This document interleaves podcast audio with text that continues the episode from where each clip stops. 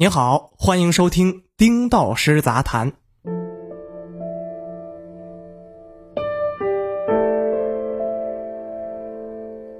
东航物流 IPO 过会了。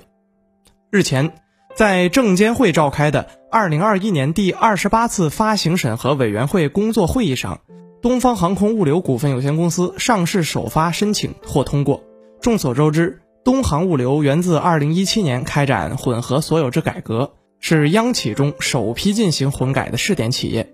也是国家民航领域混改试点的首家落地企业。此番东航物流 IPO 过会，意味着东航物流在三大航司中率先实施混改，并进入上市新征程。同时，也意味着 A 股将迎来首家货航，进一步丰富了投资标的，国内投资者有了更多的选择。关于东航物流，我的部分读者可能比较陌生。大家回想一下，去年刷屏朋友圈的阿里全球采购七万七千七百六十个 N95 口罩驰援武汉的新闻，阿里是怎么做到的？当时我在文中就已经提到，这批口罩由东航物流承运，从印度尼西亚起飞，安全抵达国内。当时口罩奇缺，阿里携手 Lazada、天猫国际展开全球寻源，在数十个国家实地采购口罩等重点物资，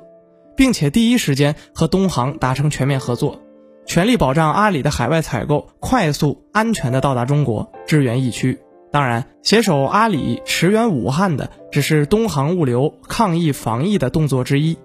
疫情期间，东航物流创造了多个第一，在那场抗疫表彰大会上也被特别表扬。进入疫情后半程，东航物流更是基于其他供应链全流程能力，满足各国用户需求，为世界各地搭建起可靠的防疫物资空中补给线。原本存在并不是很强的东航物流，经过疫情期间的运供保障考验，一战成名，被更多企业和公众所熟知。而因为这一次 IPO 过会，又一次引发了各方的关注和热议。政策加持，东航物流 IPO 迎接多重利好。二零二一年三月十五日，在东航物流 IPO 过会之际，我接受证券日报等媒体采访，谈了东航物流 IPO 面临的三大利好信号。首先，从顶层设计和宏观政策层面看，这几年国务院、发改委、民航局等发布了一系列促进民航、航空货运发展的政策和指导意见，东航物流等航企迎接了重大的政策利好。今天，中国有两三百家民航机场，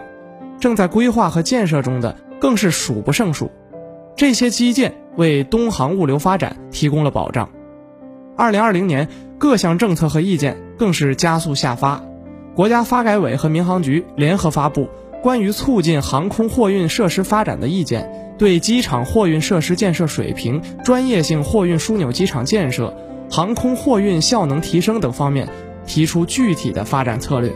同年，国家发展改革委、交通运输部联合印发《关于做好2020年国家物流枢纽建设工作的通知》，提出将大型机场作为运营枢纽。使其成为重要的客运快速中转中心、集散中心和综合物流节点，是航空运输业的重要趋势。其次是市场利好，这几年电子商务在中国快速发展，每年以数百亿的订单和包裹。随着用户对高效配送服务的需求与日增加，以及兴起的跨境电商服务、生鲜电商等品类迅速发展，倒逼了能够高效快捷提供运力的企业获得更快的发展。东航物流借助全产业链优势，在跨境电商、多式联运、产地直达等方面有较强的竞争优势。这些优势和市场发展的方向所吻合。比如当年消费者青睐的当日达服务，东航物流很早就做了布局。几年前，东航物流就推出了京广深航空当日达产品，实现上海与北京、广州、深圳三地的双向当日收取、当日送达服务。比如，为了解决从机场到家的配送难题，东航推出了落地配的服务。再次很重要的一点就是，东航有一批权重资本和战略股东的加持，这其中包括联想控股、珠海浦东物流、天津瑞远、德邦股份、绿地投资公司、北京军联等等。这些资本不是简单的参与了东航股权层面的混改，更是从组织管理、业务运营、市场推广等方面给予东航物流多方面的赋能和帮助。比如，其中最引人注目的联想系股东，拥有多年的实业和投资经历，此前就投资了大量的物流供应链企业，并且早在多年前就通过股权改制积累了国企市场化改革的经验。这些无形有价的资源对东航的管理运营起到了积极的助力。近期透过媒体的报道来看，联想控股也频频出现在东航物流 IPO 的相关新闻中，这也从一个侧面印证了联想控股的背书作用。有这些利好加持，东航物流 IPO 前景光明，让人充满信心。后 IPO 时代，进入高速发展阶段，多方享受发展红利。虽然东航物流距离 IPO 还差临门一脚，但按照目前的市场趋势来看，正式敲钟也将在近期进行，不会让投资人等太久。上市对于东航物流来说意味着什么？简而言之，东航物流将会通过上市获得一大笔资金，有了资金就可以强化技术研发、供应链构建、组织建设、市场营销等等工作，进而增强行业竞争力，进入高效的发展新阶段。同时，东航物流将会变成一家真正意义上的公众公司，更多的组织、企业、个人将会受到东航物流发展带来的新红利。与此同时，我们也要看清，东航物流上市之后，也将受到更多的监管和关注。尤其近期舆论环境不是特别友好，在近期上市之际，出现了一批负面舆情报道。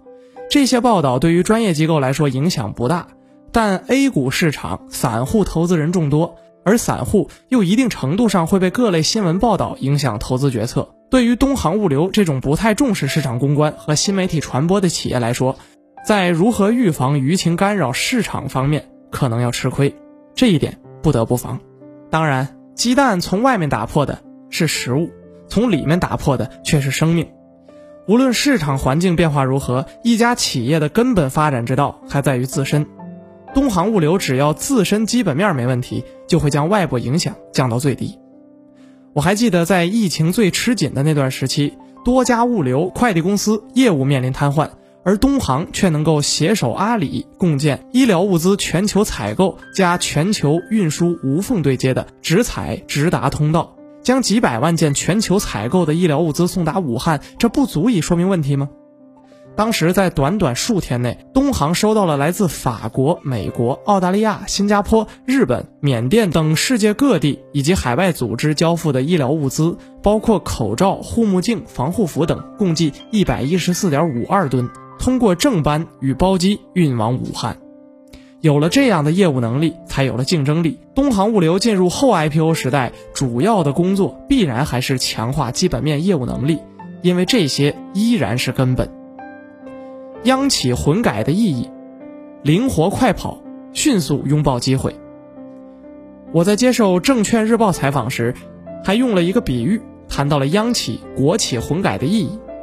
我们把央企比作航空母舰，因为它视野非常辽阔，能够第一时间看到新经济领域出现的机会。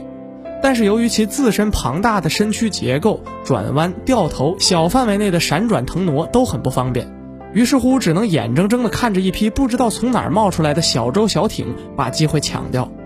这样的案例非常多。中国首家上市的电子烟品牌悦刻是一家民企，和各大烟草国企无关。二零二零年表现技惊四座的三家新能源汽车品牌也和上汽、一汽等无关。滴滴稳坐移动出行头把交椅地位之后，国汽、首汽才开始行动。首汽租车虽然有了正规的牌照，但却丧失了机会。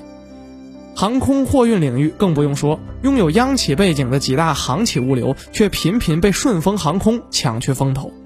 我们都知道，关于东航物流最近几年来最大的动作就是混改。完成了混改以来，在2017、2018和2019年三年间，东航物流分别实现营收76.64亿元、108.76亿元、112.73亿元。连续上涨的营收说明了混改取得了阶段性的成功。透过东航物流这几年的变化，我们也可以看得出来，混改其实不仅仅是资本结构的混改，更是思维方式的混改和机制架构的混改，用更灵活、更前沿、更互联互通的方式来迎接全新的市场。简而言之，混改后的企业，一方面脱离了枷锁和包袱，另外一方面还能够用到之前的资源。进而实现灵活快跑，迅速拥抱机会。事实上，这几年关于央企混改、国企混改，何止东航一家？前不久完成混改的中国黄金成功上市，京东等股东收到了投资回报。更早之前，联通通过混改，百度投资七十亿元，成为联通的重要股东。还有不久前亮相的第四大运营商中国广电网络股份有限公司，刚一成立就以混改的面貌对外，股东包括阿里、国家电网等等。回到东航物流，我觉得可以期待东航物流成为一个央企改革的样本工程，因为正如我们前文所言，东航物流的混改，股权层面的变化只是一个标配，更多的还是探索如何与关联股东进行业务和资源协同层面的变革。此前，我多次深入联想控股走访，见证了联想控股、军联等对其所投企业在管理、企业文化、资源联动等层面的赋能的诸多案例。东航物流其实已经做了大量的协同工作，但是由于自身原因，很多事情做了也没有说，说也只是泛泛而谈。所以，我们现在只能期待它上市变成上市公司后，进一步披露相关的运营动态和数据，进而帮助我们更好的去分析它的样本意义。